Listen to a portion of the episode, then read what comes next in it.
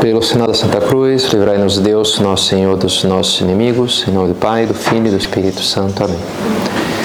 Meu Senhor e meu Deus, creio firmemente que estás aqui, que me vês, que me ouves.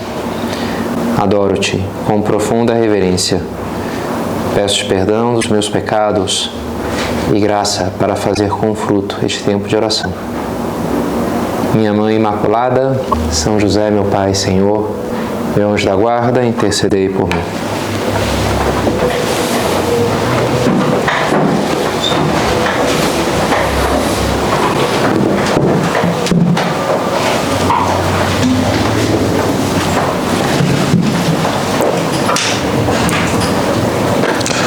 Olhai os lírios do campo. Recentemente entrei em contato com os estudos de uma neurocientista que escreveu um livro sobre o downstate. Ela usou esse, pegou essa terminologia, segundo eu entendi, de alguns neurônios que podem estar, estar em dois estados diferentes. E ela aplicou ativados ou não ativados, né? onde pode estar. E ela aplicou esse conceito, que tirou lá do neurônio concreto, para toda a nossa mente, falando nosso cérebro pode estar em geral em dois estados. Estado de upstate, que seria quando a gente está alerta, ativo, atento, e um estado de downstate, quando a gente está relaxado, tranquilo, seguro, distraídos. E os estudos dela vão na linha de mostrar a importância do downstate como para, sei lá, diminuir os riscos de ter Alzheimer, diminuir uma série de problemas, é muito importante que a gente entre nesse estado muito com frequência de certo relaxamento, de descontração, de não estar o tempo inteiro ligados nas coisas, que tende a ser a nossa tendência hoje maior, da gente estar sempre conectado em grande parte, acho também, graças aos, aos aparelhos eletrônicos e, enfim, a correria, a loucura do dia a dia, a gente não relaxa, digamos assim, né? E como isso pode ser uma série de, de causar uma série de problemas, né? Entre os conselhos que ela, que ela deu, mais práticos, um ficou na minha cabeça, que foi a oportunidade da gente fazer passeios num bosque, num campo, isso que a gente chamaria de ter contato com a natureza. E que pesquisas que demonstram que como isso produz tais benefícios, diminui as doenças, disso e daquilo. E é interessante, né? Olhai os lírios do campo, olhai as, os pássaros, as aves do céu.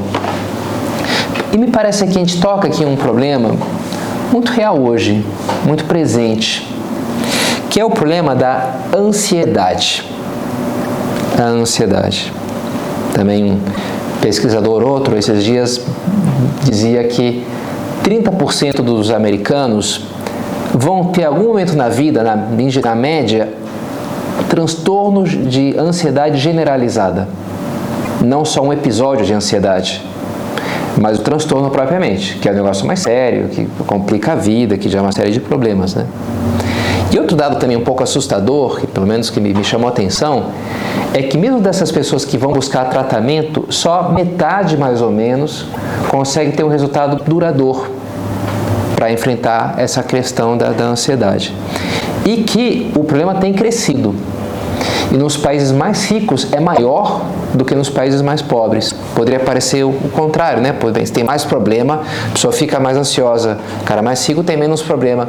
Não, é o contrário. Ou seja, conforme aumenta o progresso tecnológico, financeiro, o problema tende a crescer junto, curiosamente. As pessoas estão mais ansiosas conforme a sociedade fica mais rica, né?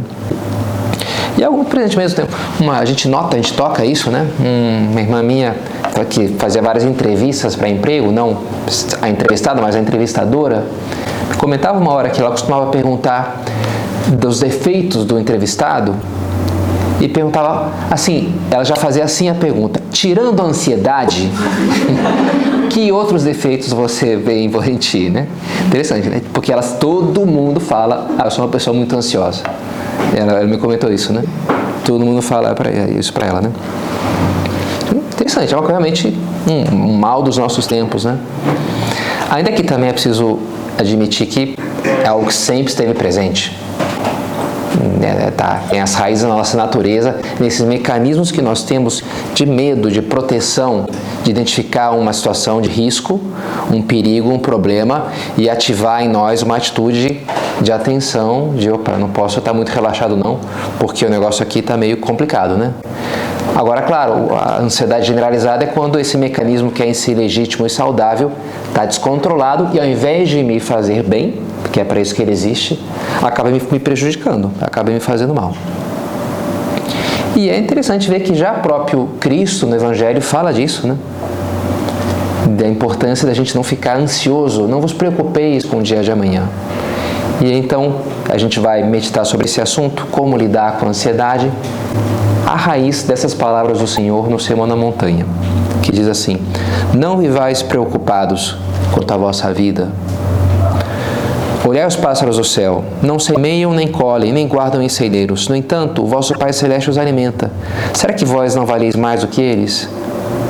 Será que por quem de vós pode, com a sua preocupação, acrescentar um só dia à duração da sua vida? Os pássaros do céu. Olha, então, Deus alimenta eles atrás de comida, com o que é vez de comer. É até interessante, parece que um som especialmente relaxante para a gente é o canto dos pássaros. Por quê? Porque quando os passarinhos estão cantando felizes ah, no bosque lá, a gente pode estar tranquilo, porque quando aparece a onça, eles começam a dar escândalo. Lá fica, né? Os passarinhos estão alerta quando aparece um predador, vem a cobra lá, vai pegar os filhotinhos, ficam alucinados, né? Isso então já a gente está acostumado, pelos nossos ancestrais, a ficar alerta e ficar relaxado com o som dos pássaros. Teve um, um, um especialista em som em cujo livro eu dei essa informação, que para diminuir o número de a criminalidade num centro da cidade, algum lugar no mundo, uma das coisas que ele fez foi instalar caixas de som com sons de passarinhos assim bonitinhos cantando. Então as pessoas ficavam mais relaxadas. E aí diminuiu de fato a criminalidade, menos assaltos ali, curiosamente, né? Enfim, não sei se isso resolve absolutamente o problema do Brasil, mas achei interessante, né? Deu, né? A gente relaxa, né? Com o som dos passarinhos. Olha, olha os pássaros, como estão tranquilos, né? Jesus nos propõe isso daí, né? E por que serão preocupados com a roupa? Primeiro são duas coisas: o que é vez de comer, o que é vez de vestir. Alguém já disse que a primeira é para os homens e a segunda para as mulheres. Né? Por que preocupado com a de comer? Por que ficar preocupados com a roupa? Olha como crescem os lírios do campo. Não trabalham nem fiam, no entanto eu vos digo, nem Salomão, em toda a sua glória, jamais se vestiu como um só dentre eles. Devia ter umas roupas legais, né? Rei Salomão, muito rico, né? Uns negócios legais. Ora, se Deus veste assim a erva do campo, que hoje está aí e amanhã lançada ao forno, Ele não fará muito mais por vós, homens de pouca fé. É interessante o apelo, a beleza das palavras do Senhor. Não te preocupe, né? Deus cuida de ti. E essa coisa dos lírios, como é bonito, né? Tocante, né? Os lírios, as, as, as flores. Você imagina num, num, bosque, assim, na primavera, aquelas, os ipês floridos de Brasília, não sei, né? E aquela coisa multitudinária de, de cores diferentes e, e, as formas das folhas e, e as diferentes sombras. Aquilo nos capta a atenção uma maneira assim relaxante, né? E a gente olha aquele conjunto harmônico da, da natureza. Em oposição, quando a gente está tenso, um hormônio que entra em operação no, no, em nós é a adrenalina, o grande hormônio da, da tensão. E um dos efeitos da adrenalina fisiológicos é ele restringe o foco de visão. Quando a gente está com adrenalina alta, o nosso foco fica muito bom em prestar atenção em detalhes de, de um pequeno um campo visual o nosso foco se restringe mais. Por quê? Porque, bem, é o inimigo, tem que calcular, ele vai pular em cima, onde é que, né, onde é, cadê a arma, está na mão do cara, é que... então eu fico muito atento a pouco. Quando eu estou relaxado, eu fico pouco atento a muito. Né? Tem um conselho que que acho que funciona. Tentei uma, uma vez só, né? e acho que deu certo. Que um cara também falava para nos exercícios físicos, se você está já esgotado, cansado, parece que já não aguenta mais, o cara tem que ir embora daqui, eu vou morrer, uma coisa assim, então o cérebro está dizendo para você, né? Uma maneira de você tentar vencer isso é você forçar a visão lateral, você forçar a visão periférica. Então, você fica olhando, mas tenta prestar atenção não só onde você está olhando, mas ao redor aqui, né? Porque isso faz o efeito oposto da adrenalina. E é uma maneira concreta de você falar para o teu cérebro, relaxa, não vai morrer não, tá tranquilo.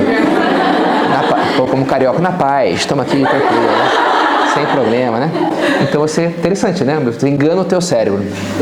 E você, até hoje mesmo, escutei, me chamou a atenção do, estou escutando esse livro do David, David Goggins, e uma hora ele fala, até notei, se você, nessas horas que está te custando tanto, você tem que se dar conta que, olha, se o, teu corpo está no domínio da tua mente, e se você está no domínio da tua mente, então você está tudo em casa, né? Interessante, você vai ter, você vai conseguir fazer o negócio. Até fez pensar, enfim, às vezes vou longe, mas é, a, a, visão tripartida do, da, do, do, ser humano, né? O corpo, a alma e, e, o espírito, parece que é algo assim. Ele, como assim eu estou no controle da minha mente? A minha mente não sou eu? De uma maneira não, né? Tem um, um eu mais além da minha que até controla, percebe, consegue até se distanciar do, das emoções, dos pensamentos que passam aí, né? Se eu estou no controle, eu controlo esses sentimentos, então eu sou capaz de fazer as coisas. E se isso ocorre fisicamente, o, o foco aumenta, psicologicamente ocorre algo muito parecido, ou igual, semelhante.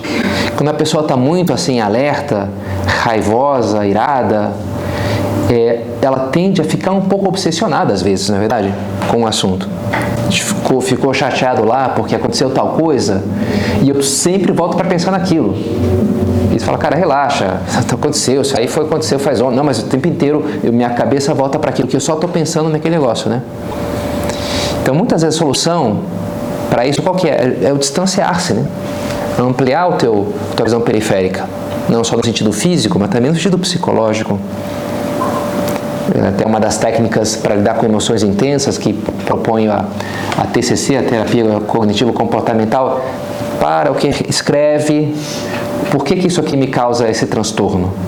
Quais são os motivos que eu tenho para não sentir isso que eu estou sentindo? Então, você tem um certo distanciamento, tenta analisar a coisa de maneira com mais certa frieza, com mais racionalidade, né?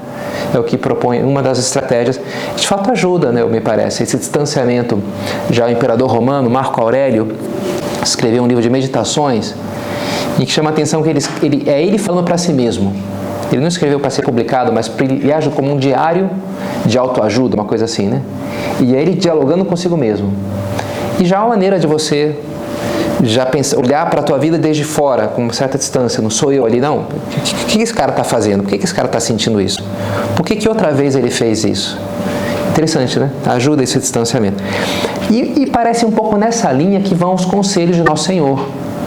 Quando ele fala de olhar os íris do campo, olhar os pássaros do céu. Só que é claro, esse distanciamento que ele propõe, essa amplidão, essa ampliação de perspectiva, vai para todo um alto, outra dimensão, porque inclui agora a fé, inclui Deus. Olhar os passarinhos, não só para os passarinhos, os lírios porque são bonitos, mas para lembrar que Deus está cuidando, Deus fez isso daqui. E se Deus cuida dessas criaturas assim, pois Ele também tá, estará olhando por mim, Ele também estará cuidando de mim. A visão da fé que nos vem da oração nos, nos coloca diante de, de, de um quadro muito mais tranquilizador, muito menos desesperador, de que ah, tem esse problema e como é que vai ser. Cara, a vida é eterna. Deus, Jesus morreu por mim, ressuscitou, Espírito Santo. Sabe, eu penso nessas coisas, Nossa Senhora está comigo. E pronto, né? Não se perturbe, diz ele na última ceia. Não se perturbe o vosso coração. Crede em Deus.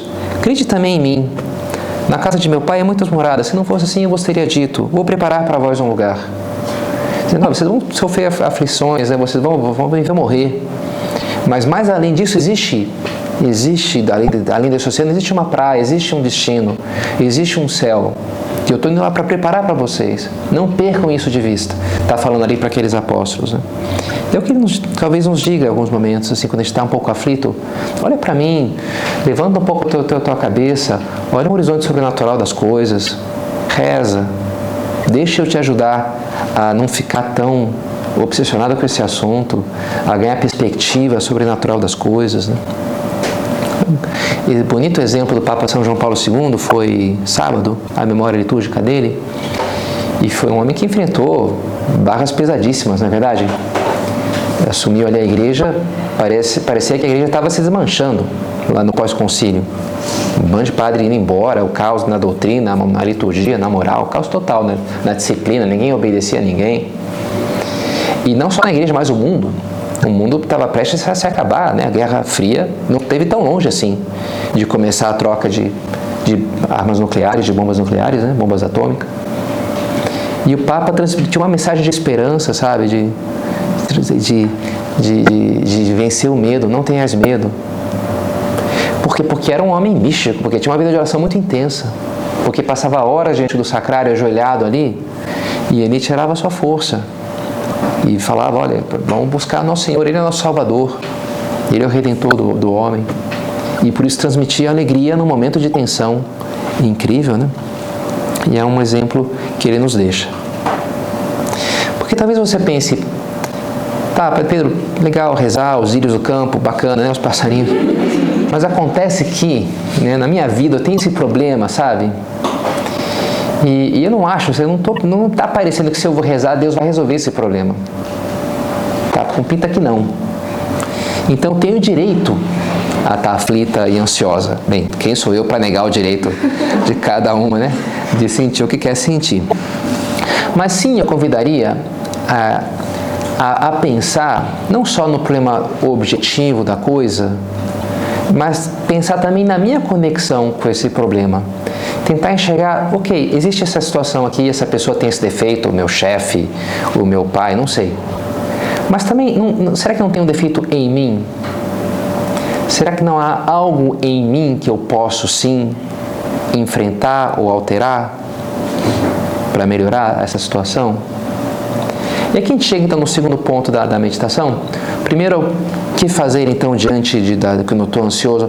Rezar, tentar ganhar essa, esse distanciamento das coisas junto a Deus, que vai me, quem sabe, fazer perceber as coisas com uma dimensão diferente do que eu estou percebendo agora. E o segundo ponto é que quando eu faço isso, eu posso acabar enxergando algo que uma oportunidade de, de, de mudança, de crescimento, em concreto de desprendimento. Muitas vezes o que precisamos fazer para recuperar a paz, enfrentar, superar o momento de ansiedade é desprender-nos de uma coisa concreta que, que a gente está apegado por algum motivo, né? a criança mimada que está ali chorando porque quer a bala, porque quer a bala, e é um desastre, né? Às vezes um choro de criança pequena assim parece que é, é a maior injustiça do mundo, o grande problema, né? O fim, tudo vai acabar, e ela porque não quer a balinha lá, o pai não quer dar para ela, a mãe não quer dar né, o biscoitinho ali fora de hora, antes do almoço, né? E aquilo é uma injustiça terrível, né? Uma crueldade. E claramente o problema não é um problema objetivo, é um problema subjetivo ela tem que vai superar aquilo na medida que ela ah, deixa para lá, vou ficar sem a balinha e pronto. E é assim que a vida é. E eu que tenho que mudar, não é o mundo que tem que mudar. Não são os meus pais que são cruéis, não é Deus que que, que, que é cruel comigo porque não faz me dar isso porque não me dá aquilo, né? Querer enxergar isso. O que, que eu tenho que entregar nessa situação? O que, que Deus espera de mim? Que eu solte. Talvez eu tenha que mudar em algo, né? Nessa passagem do Sermão na Montanha, Jesus nos propõe essa entrega do futuro. Não se preocupe com o dia de amanhã, com o que é vez de comer, o que é vez de beber. Ah, mas eu não sei o que eu vou vestir amanhã. Eu não sei se o que eu vou pôr na festa. Não sei o que eu vou. Cara, tudo bem, amanhã você vê. Jesus não fala, não, fica tranquilo, olha, vou te dar aqui uma segurança, né? amanhã vai chegar, já fiz aqui o pedido na tela entrega, programei para amanhã. Não, não fala isso. Cara, não te preocupa com isso, é o que ele fala, né? Você que tem que soltar essa preocupação. E nos ensinou a pedir o pão nosso de cada dia. Não o de amanhã, o de hoje. Foca nisso. O outro resto solta. Solta, né? Claro, é verdade que esse soltar não, é, não significa que seja fácil, né? Numa anotação pessoal, São João Maria escrevia: abandono na vontade de Deus custa Resignar-se, conformar-se, querer, amar, vai, são degraus, né? Resignar-se, conformar-se, querer, amar a vontade de Deus. São degraus do abandono. fruto desse abandono é o gaudium compate, alegria com paz. O fruto é a alegria com paz. Mas eu preciso começar ali aceitando, resignando-me a princípio para depois ser capaz de amar. Custa, interessante que ele coloca essa uma exclamação assim, custa, custa, né? Faz pensar um episódio da vida dele que eu já contei outras vezes aqui, quando ele chega em Madrid, encontra um ambiente da corte, um ambiente meio de falatória, de fofoca, pouco leal em vários aspectos e ele veio lá do, do, interior, uma tradição mais de nobreza espanhola, e, e, ele incomoda muito, porque fala lá com o cara, e o cara é duplo, e aí né, pelas costas começa a falar mal, e faz a fofocadinha lá na cúria com o bispo, e fala, cara, falaram isso, que disseram isso, e ele fica aquele negócio, nossa, onde é que eu tô? O que está acontecendo aqui? Fica sofrendo com aquilo e sem saber muito como reagir diante daquelas coisas, né? Não, não posso ser ingênuo, mas pô, o cara me tratou bem, como é que eu vou chegar lá? E uma hora ele está sofrendo com aquilo e ele se coloca diante do sacrário, quase chorando, se não chorando, não lembro agora, e fala, faz a seguinte oração, muito simples: Senhor, tu, tu não precisas da minha honra, eu para que a quero? Se você não precisa que as coisas estejam claras, e, ah, eu também não preciso. A partir de agora não preciso mais. Te entrego isso. E ele dizia, a partir de então me importa um pepino. Assim, ah, falaram que disseram que. Ah, beleza, fiquei eu com isso, né? Um pouco assim. E indiferente, né? Entregou, largou. Largou aquilo que, não, mas não pode, eu tenho que ir lá tirar. E a minha honra, e a minha vou tirar satisfação. Cara, não. Não precisa. Não é necessário isso. Garantir que vai acontecer. Não sei, não tem como, não precisa, né? Então é bom, sabe, quando a gente. Alguma coisa me doendo, buscar qual que é a fonte não é o que não é esse problema externo, tá? Mas a fonte dentro de mim, será que não tem um apego à minha imagem, um desejo de um apego ao meu conforto, a que não vou conseguir dormir as horas que eu preciso, ou fazer aquela viagem, ou comprar tal coisa, ou vão pensar que eu sou burra? Cara, tá aí. Qual o problema, né? Pode ser o caso. Solta o negócio, né? Let it go. Né? Deixa, deixa estar, como diz a Frozen, deixa, pô, minha irmã menor também, ora, minha família, alguém dizendo, não sei o que, ela falou, ah, desapega, vai. OLX, fala assim. não sei se é o slogan, né? Põe lá, não, joga no, no leilão, ele joga, desapega, só solta esse negócio, né? Um pouco assim, interessante, né? Então é isso, sabe, cara?